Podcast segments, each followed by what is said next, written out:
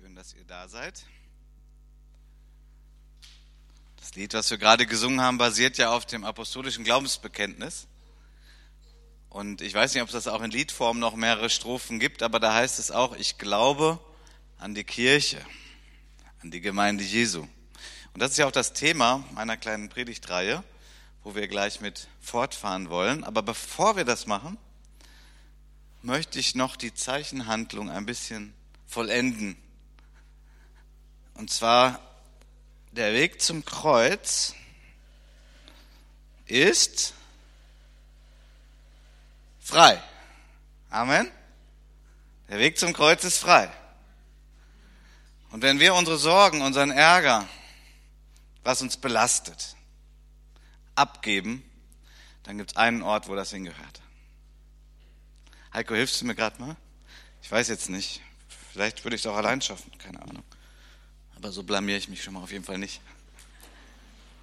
So, wir stellen es ans Fuß des Kreuzes. Und Heiko sagte schon, also das sind jetzt keine magischen, danke, keine magischen, irgendwie esoterischen Steine, natürlich nicht. Aber es kann deinem Glauben helfen. Denn dir geschehe nach deinem Glauben, hat Jesus gesagt.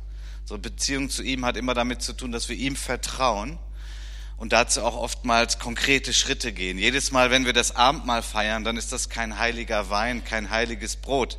Das ist ganz irdisch, ganz normal. Aber wenn wir mit einem gläubigen Herzen kommen, dann dürfen wir Gottes Nähe auch erleben und erfahren. So möchte ich euch nochmal gerade erinnern an den Stein, den ihr hineingelegt habt. Die Sorge, die Krankheit, was es auch war. Du weißt es in deinem Herzen. Es ist jetzt am Kreuz.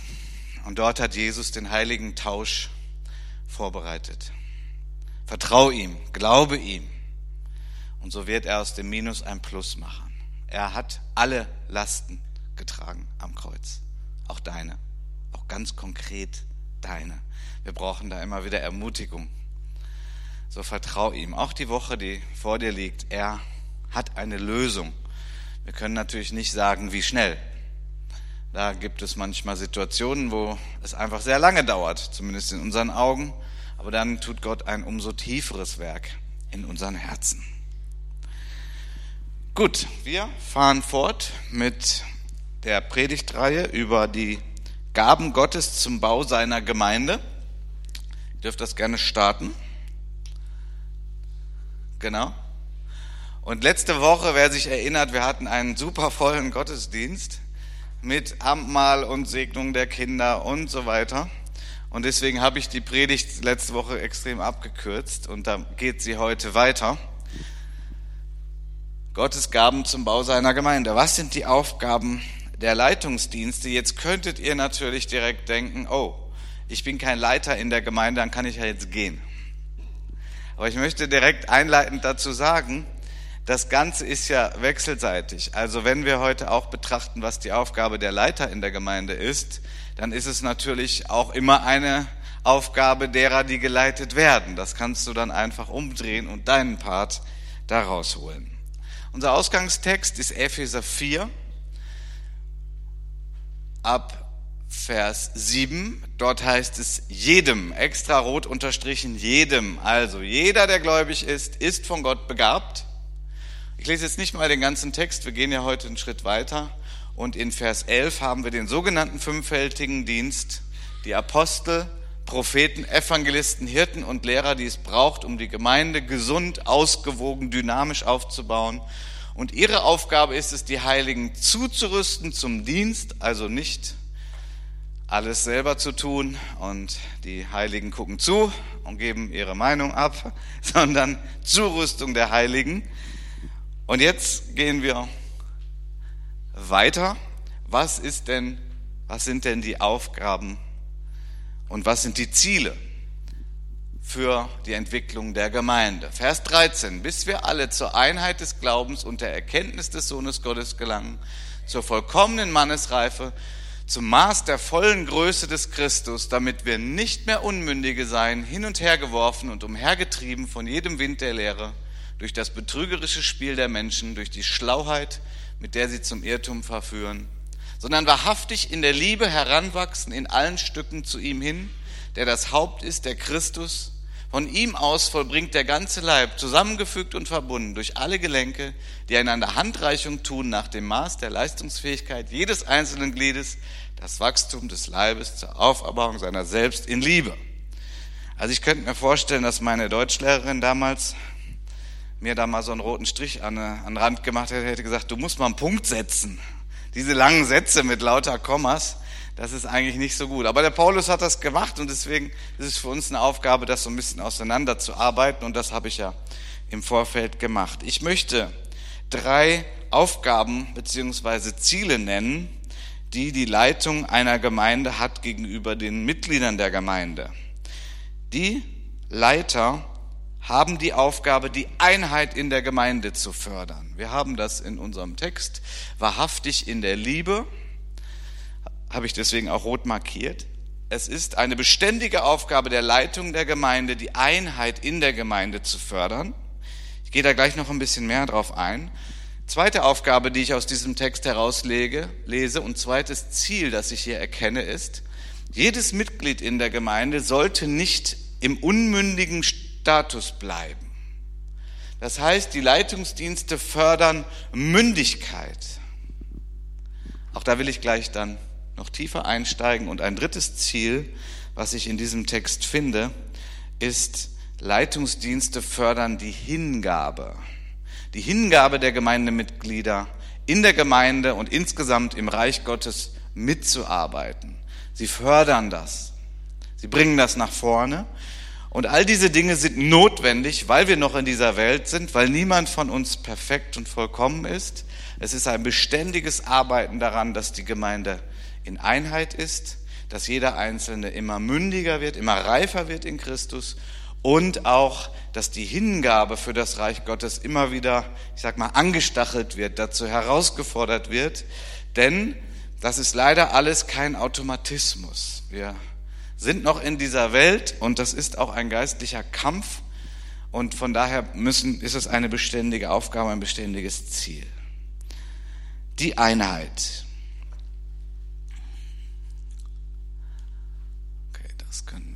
Hier haben wir es aufgelistet. Die Einheit, die Mündigkeit, die Hingabe. Genau.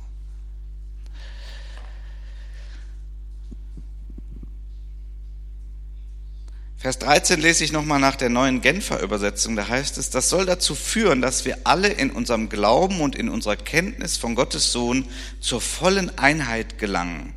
So wächst der Leib heran und wird durch die Liebe aufgebaut.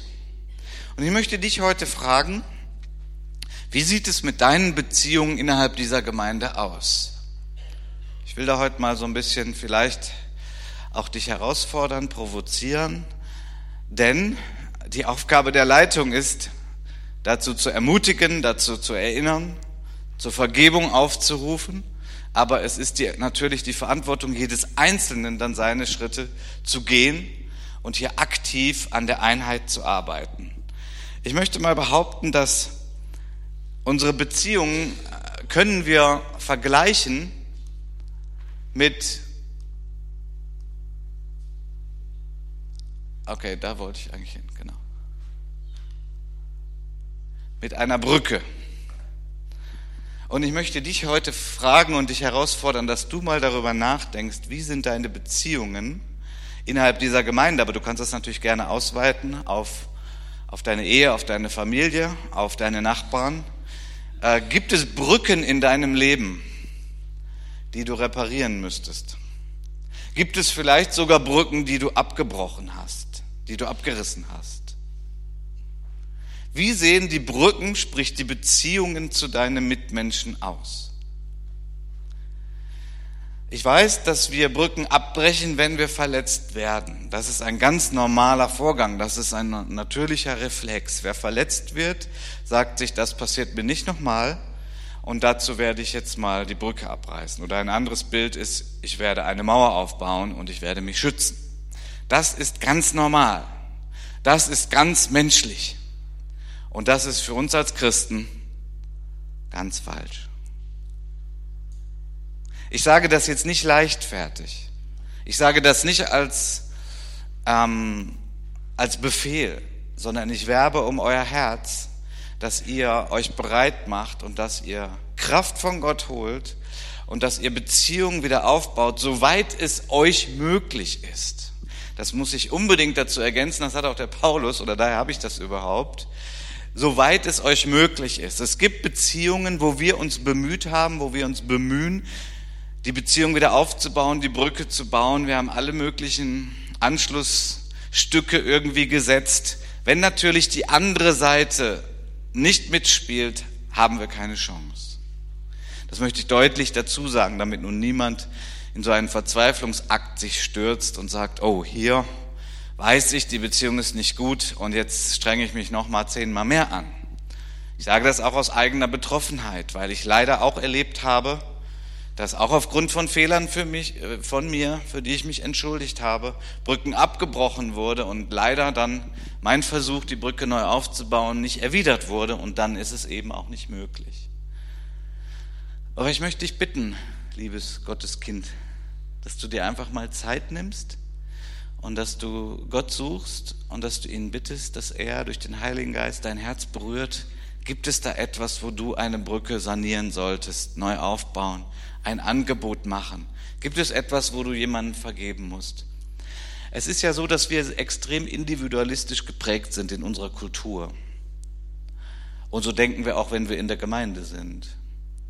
Aber ich möchte, nicht um uns weh zu tun, aber doch um deutlich zu sagen, die Einheit einer Gemeinde ist eine absolut starke Kraft der Gemeinde. Das heißt das Gegenteil, wenn die Einheit nicht da ist, dann ist die Gemeinde ihrer Kraft beraubt.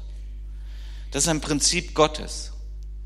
Das hatte schon sehr früh klar gemacht. Das funktioniert ja sogar in der Welt und erst recht in der Gemeinde. Als die Menschen in ihrem Trotz gegenüber Gott gesagt haben, wir wollen uns einen Namen machen. Es war einem Trotz gegenüber Gott. Wir bauen einen Turm, der reicht bis an den Himmel. Da hat Gott nicht gesagt, ha, haben die eh keine Chance, sondern er hat gesagt, wenn die sich eins sind, dann ist ihnen alles möglich. Ja, das ist übrigens der Ursprung aller Übersetzerdienste. Denn um das zu verhindern, hat Gott damals die Sprachen verwirrt und die Menschen konnten sich nicht mehr verständigen untereinander und somit hatten sie keine Chance, den Turm zu bauen. So mächtig ist Gott, das kann er machen. Das wird dann ja wieder aufgehoben, wenn wir im Himmel sind, dann brauchen wir keine Übersetzer mehr. Bis dahin brauchen wir das. So eine kleine Voraufhebung dessen, so eine interessante Variante, die Gott auch als seine Antwort nochmal gesetzt hat, ist übrigens das Sprachengebet, was er an Pfingsten der Gemeinde Jesu geschenkt hat. Und das ist eine universelle Sprache, mit der wir uns zwar nicht untereinander unterhalten können, aber wo dann doch alle Gläubigen geeint sind wieder in einer übernatürlichen Sprache. So ein Vorgeschmack auf den Himmel. Da werden wir dann auch alle wieder in einer Sprache sprechen. Ich möchte dich also fragen, wie sieht es aus? Es gibt sicherlich Brücken, die du häufig benutzt. Das ist auch gut so, das brauchst du. Es ist nicht gut, wenn der Mensch alleine ist. Es gibt Brücken, die du kaum benutzt und es gibt Brücken, die du abgebrochen hast. Nochmal, erlaube Gott an deinem Herzen zu arbeiten und erneuere die Brücke, wo Gott möchte, dass du sie erneuerst in der Gemeinde. Diese Gemeinde hat eine Riesenchance, Licht in dieser Stadt zu sein. Das hat aber untrennbar mit der Einheit untereinander zu tun. So isoliere dich nicht. Wenn du Hilfe dazu brauchst, das ist überhaupt kein Problem, das ist auch keine Schande wenn du sagst, okay, da ist eine Brücke abgebrochen, dann äh, kannst du dich an deinen Kleingruppenleiter, an einen Ältesten, an eine Person deines Vertrauens in der Gemeinde wenden und sagen, lass uns mal zusammen dafür beten. Eigentlich leide ich ja auch darunter, dass das so getrennt ist und ähm, vielleicht kann man auch ein Gespräch zusammenführen. Gut. Der zweite Punkt ist, die Mündigkeit. Die Aufgabe der Leitungsdienstes ist es, die Mündigkeit zu fördern. Ich möchte uns nochmal jetzt auch einige Verse aus der neuen Genfer Übersetzung vorlesen, die wir eben schon gehört haben, um das nochmal vor Augen zu führen. wiederum ab Vers 13. Da heißt es, das soll dazu führen, dass wir alle in unserem Glauben und in unserer Kenntnis von Gottes Sohn zur vollen Einheit gelangen und dass wir eine Reife erreichen, deren Maßstab Christus selbst ist in seiner ganzen Fülle. Wir sollen keine unmündigen Kinder mehr sein. Wir dürfen uns nicht mehr durch jede beliebige Lehre vom Kurs abbringen lassen, wie ein Schiff, das von Wind und Wellen hin und her geworfen wird.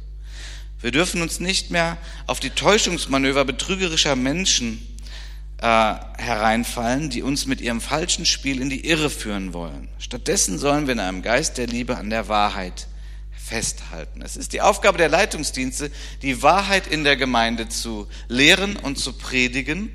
Und das Ziel ist, deswegen haben wir zum Beispiel keine Priester, weil Priester beinhaltet ja eigentlich die Vorstellung, es gibt einen Mittler zwischen mir und Gott, gibt es einen Mittler.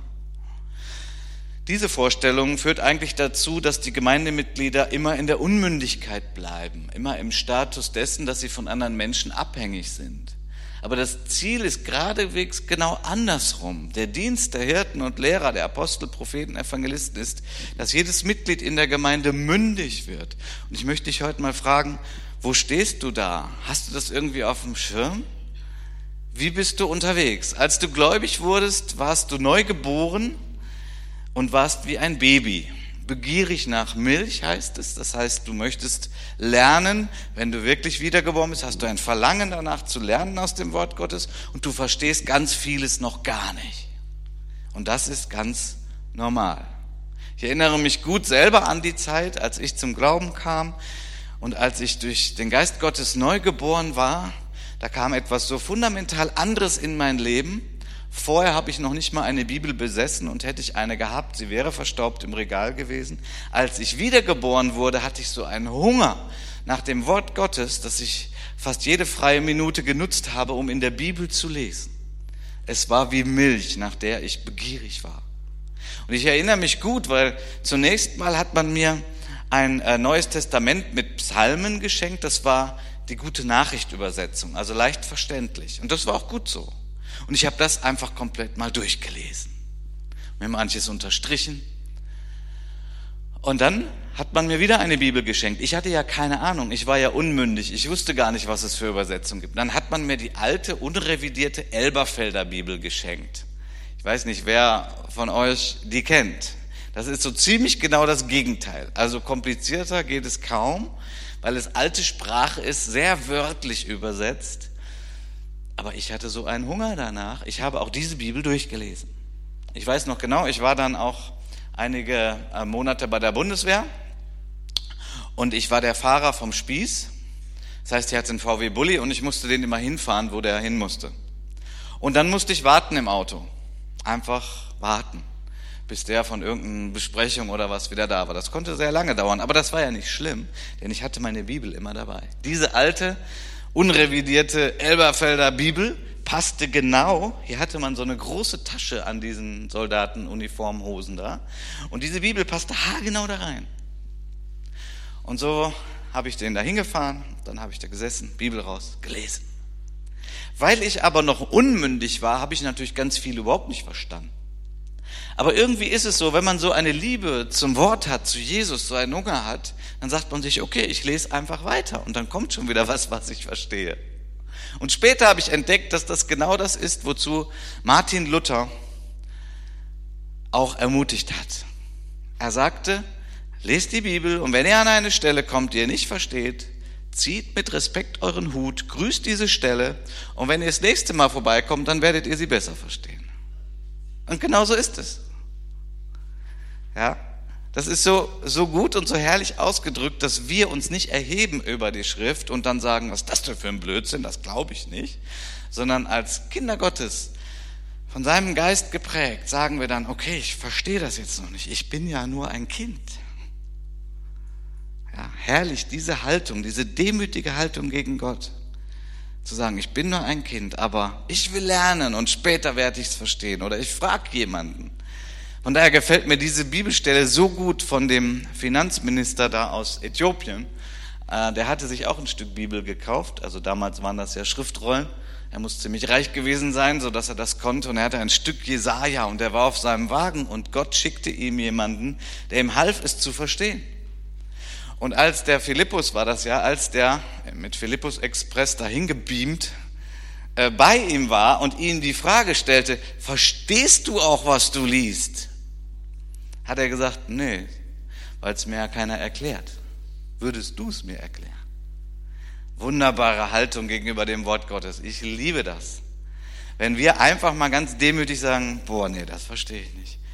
Ob mir jemand helfen kann? Und dann gibt es auch Hilfe und dazu ist die Gemeinde Jesu da. Wenn du regelmäßig Predigten hörst, vielleicht Seminare besuchst. Ich sag mal, ich, ich lehre ja das Wort, ihr erlebt mich meistens so, aber ich liebe das Wort Gottes so sehr, dass ich mir regelmäßig Predigten anhöre. Ich schätze mal so im Schnitt pro Woche zwei Predigten höre ich mir an, manchmal mehr. Es gibt ja wunderbare Botschaften, wunderbare Prediger per Internet. Es ist so einfach geworden. Vielleicht mal ein Tipp am Rande, könnt ihr mich ja fragen. John Piper ist im Moment so mein Favorit, ist natürlich dann auf Englisch. Und den gibt's im Internet ähm, zu lesen, zu hören. Kurze Botschaften, Ask Dr. Piper, zehn Minuten. Oder eben auch Predigten, halbe Stunde, 45 Minuten. Das tut einfach gut. Ich will lernen. Ich bin ein Jünger Jesu. Ich möchte weiter wachsen. Ich möchte noch reifer werden, auch die, das Wort Gottes zu verstehen. Manche, was mich so betrübt, manche Christen sagen mir, die Offenbarung, die lese ich nicht. Das ist zu kompliziert, das verstehe ich nicht. Da schneidest du dir aber ganz schön viel ab von dem, was Gott eigentlich dir bereithält zu verstehen. Was für ein Privileg, dass wir verstehen dürfen, wie diese Welt geschaffen wurde, wie sie funktioniert, welchen Zweck sie hat, wie sie enden wird. Ich kann das schwer verstehen, dass Menschen sagen, Oh, das weiß ich nicht, das ist mir zu schwer. Ich verstehe, dass es schwer ist, natürlich. Ich wage es auch nicht, dir jetzt komplett mal eben die Offenbarung auszulegen. Da gibt es auch Dinge, wo ich mir noch nicht so sicher bin, ob das so ist oder so ist. Was ich aber weiß, ist, dass auch die Offenbarung ein wunderbares Buch ist, das uns zum Trost gegeben ist, das uns etliche Hinweise gibt. Und macht es denn so viel aus, wenn man nicht alles versteht? Dann liest doch, was du verstehst. Nimm das zu dir. Jesus kommt wieder. Na, das ist mal sonnenklar geschrieben in der Offenbarung. Und das ist doch etwas, was wir durch die Bibel bekommen an Informationen, nicht durch diese Welt, oder? Ja, die Welt macht sich ja darüber nur lustig, dass es Christen gibt, Menschen gibt, die sagen, Jesus kommt wieder.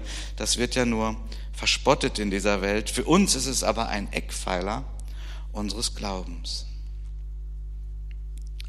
Der dritte Punkt, Leitungsdienste fördern.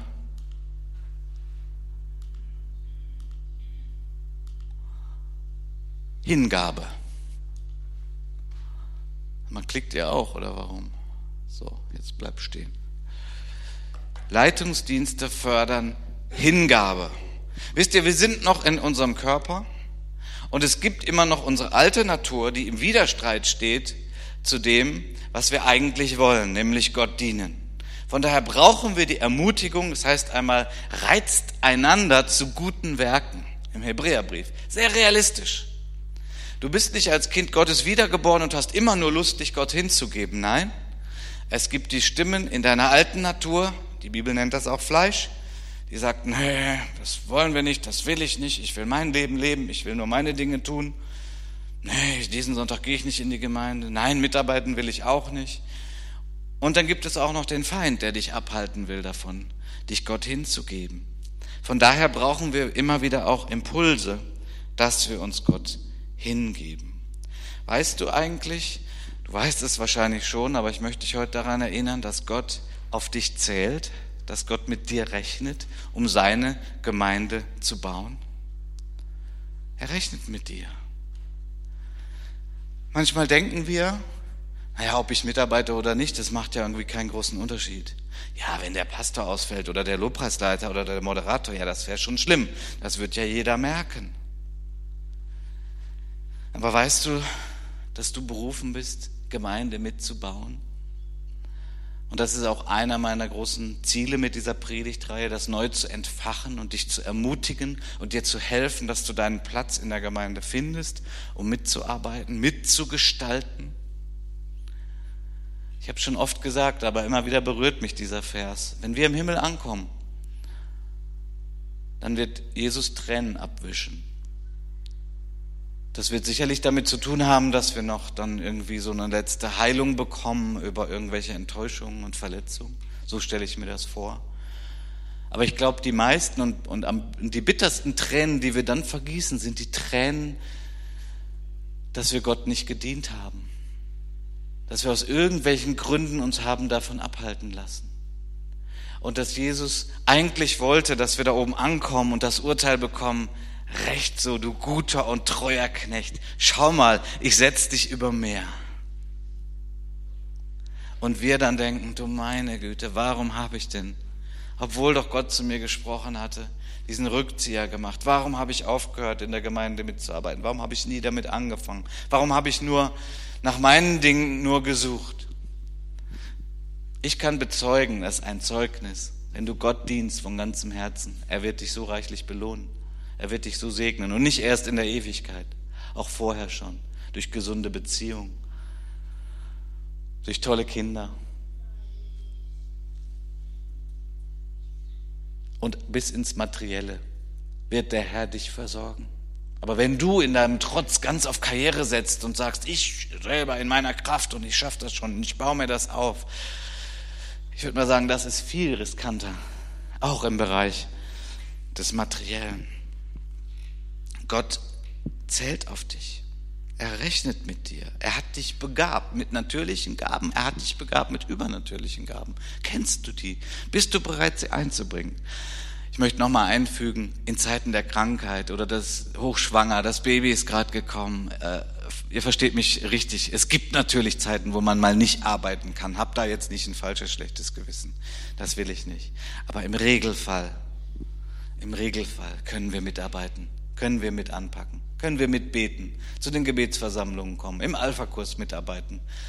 Monatsinfo suchen wir Mitarbeiter. Im Übersetzungsdienst suchen wir gerade aktuell Mitarbeiter. Alpha-Kurs wird klasse ab 1. September, aber da brauchen wir auch wieder viele Mitarbeiter und ich kann euch sagen, es macht auch richtig Spaß. Nicht immer nur, aber eigentlich macht es viel Spaß, in dieser Zusammenarbeit unterwegs zu sein. Epheser 2, Vers 10 sagt, wir sind seine Schöpfung, wir sind erschaffen in Christus Jesus zu guten Werken, die Gott vorher bereitet hat, damit wir in ihnen wandeln sollen. Wichtig ist, dass du deinen Platz findest und in diesen Werken unterwegs bist. Manchmal denken wir, ja, aber mein Einfluss ist so gering, meine Kraft ist so klein. Ich sage dir, wenn du das denkst, schau auf Gideon. Gideon wurde berufen von Gott zu einem wunderbaren Dienst und er sagte, ich mit meinen Minderwertigkeitskomplexen, ich bin viel zu klein, viel zu gering. Und dann sagte der Engel Gottes, geh du in dieser deiner Kraft. Da habe ich auch gedacht, was mag der Gideon da gedacht haben? Ja, ja, ist klar, in meiner Kraft, die ist doch schon so gering. Aber was will das Wort Gottes damit sagen? Es will sagen, fang mal an mit dem, was du hast. Sei doch nur bereit, dich hinzugeben. Jesus hinzugeben, auszuliefern, zu sagen, ich bin bereit.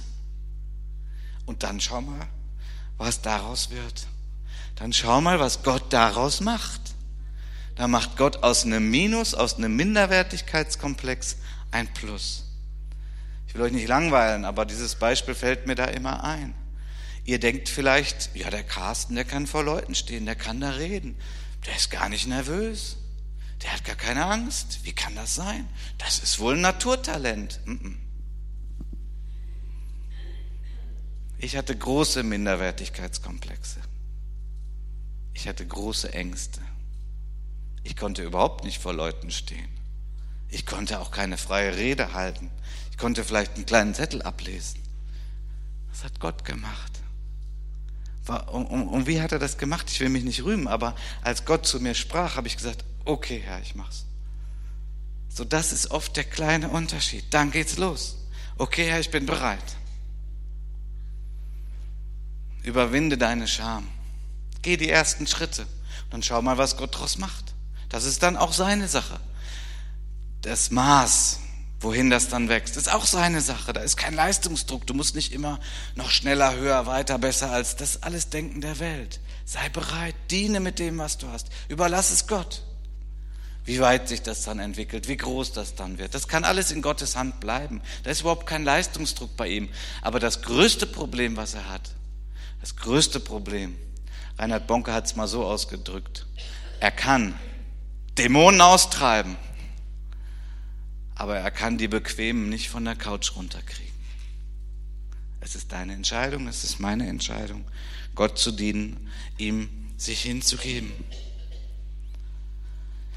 Eine wunderbare Stelle habe ich in Johannes 4, Vers 14 gefunden. Da heißt es, Jesus hat gesagt, wer von dem Wasser trinkt, das ich ihm geben werde, das wird in Ewigkeit, dem wird in Ewigkeit nicht mehr dürsten. Das Wasser, das ich ihm geben werde, wird in ihm zu einer Quelle von Wasser werden, die bis ins ewige Leben quillt. Als wir zu Christus gekommen sind, da sind wir angekommen zu Hause. Wir hatten einen Durst nach Leben, nach Bestimmung, nach Bedeutung, den niemand füllen konnte als nur Jesus allein. Da sind wir angekommen und das ist gut so und das quillt die ganze Zeit. So wie wir eine lebendige Beziehung zu Jesus pflegen und haben. Aber interessant ist, dass Jesus dann auch von der Speise spricht. In Johannes 4, Vers 34 sagt er, meine Speise ist die, dass ich den Willen dessen tue, der mich gesandt hat und sein Werk vollbringe. Also den Hunger nach Leben, den du hast, den jeder Mensch hat, diese Sehnsucht nach Befriedigung, nach einem befriedigenden Leben, wird gestillt durch das Wasser des Lebens grundsätzlich, wenn wir bei ihm sind und lebendig mit ihm zusammen sind. Aber den Lebenshunger stillt er dadurch, dass du tust, wozu er dich berufen hat. Jesus sagt, das ist meine Speise, dass ich den Willen dessen tue, der mich gesandt hat. Manchmal sind Menschen unzufrieden und auch Christen unzufrieden. Sie fühlen sich unnütz, weil sie nicht den Willen Gottes tun. Du bist berufen, auf dem Spielfeld zu sein. Wir haben noch gar nicht über Fußball heute geredet, ist auch nicht wichtig. Aber ich liebe dieses Bild zu sagen, du bist berufen, auf dem Spielfeld zu sein. Du bist nicht berufen, auf der Tribüne zu sitzen, dein ganzes Christenleben lang und zu sagen, ich gucke mir das mal an, wie der Pastor, wie der Moderator das so heute macht. Nein, du bist berufen, aktiv zu sein im Leib Christi. Und dann wirst du auch zufrieden sein. Dann wird dieser Hunger gestillt, wenn du da mitarbeitest.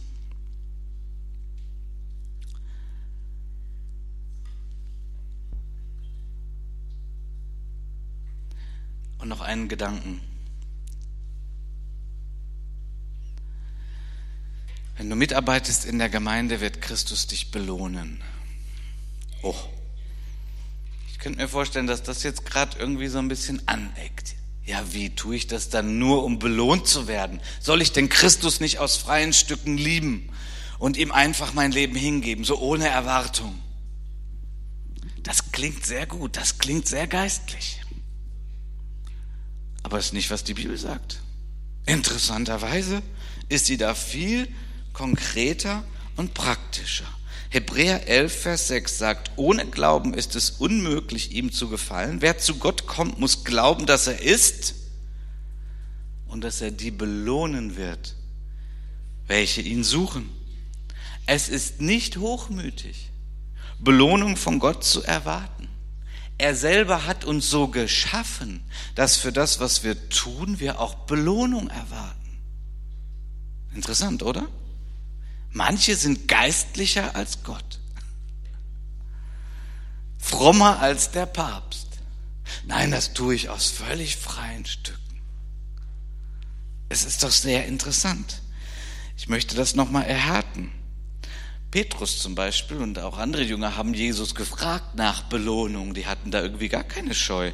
Und eine der Antworten, die Jesus gegeben hat, haben wir in Markus 10. Da heißt es in Vers 29 und 30, Wahrlich, ich sage euch, da ist niemand, der Haus oder Brüder oder Schwestern oder Vater oder Mutter oder Frau oder Kinder oder Grundstücke, also hier steht Äcker, verlassen hat, um meinetwillen und um des Evangeliums willen, der nicht hundertfältig empfängt.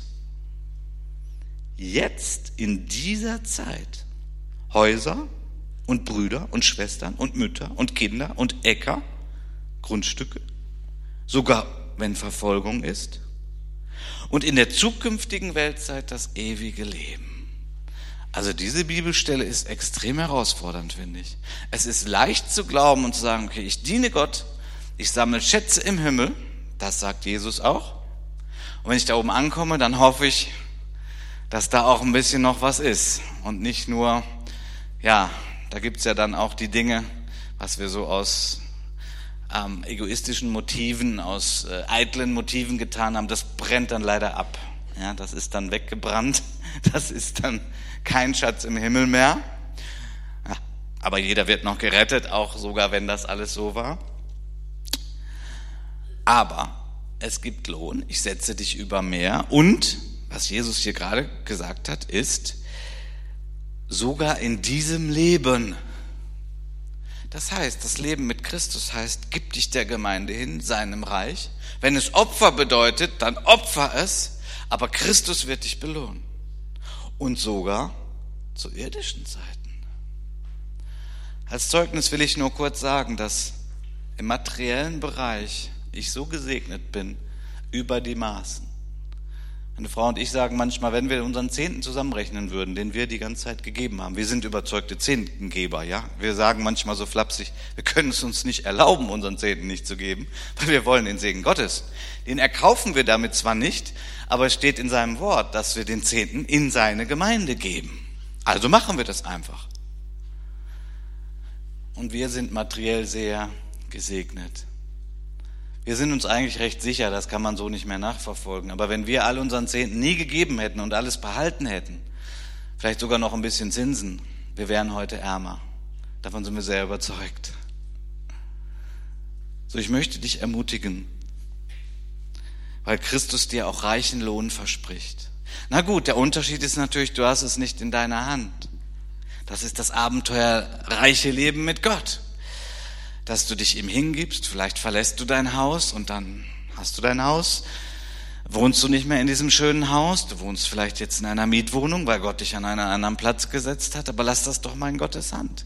Dein Lebenshunger wird gestillt durch das, was du für Gott tust. Und wir alle wissen, dass unser Lebenshunger niemals durch den Besitz von materiellen Gütern gestillt wird. Da ist das Haltbarkeitsdatum immer extrem kurz. Wir haben etwas Materielles neu. Wir haben uns darauf gefreut. Wir haben es eine Woche, wir haben es zwei Wochen, wir haben es drei Wochen. Es ist normal. Es ist keine Befriedigung mehr da drin. Es ist nichts Besonderes mehr. So ist es einfach mit den materiellen Dingen. Aber Gott zu dienen ist großartig und ist das Höchste. Amen. Ich möchte das Lobpreisteam bitten, uns nochmal zu helfen mit einem Lied, bevor wir dann auch jetzt gleich den Gottesdienst dann beenden. Wir sind heute natürlich gut in der Zeit. Vielleicht mögt ihr noch mal mit mir aufstehen, sofern ihr könnt.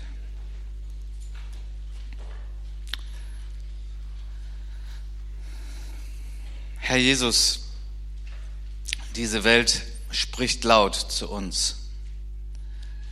Diese Welt hat viele leere Versprechungen. Aber wir wollen nicht zu denen gehören, die darauf reinfallen. Herr, wir sind berufen als deine Kinder, dir zu dienen, zu reifen und zu wachsen, immer mehr zu verstehen aus deinem Wort und auch in gesunden und lebendigen Beziehungen untereinander unterwegs zu sein. Herr, wir möchten, dass dein Wort in unserem Herzen Frucht trägt und bitten dich um die Gnade, dass du es lebendig machst in uns und dass du uns motivierst und Kraft gibst, auch Schritte zu gehen, Entscheidungen zu treffen, die dir gefallen. Denn wir lieben dich, Jesus und danken dir für deine Hingabe für unser Leben. Amen. Okay.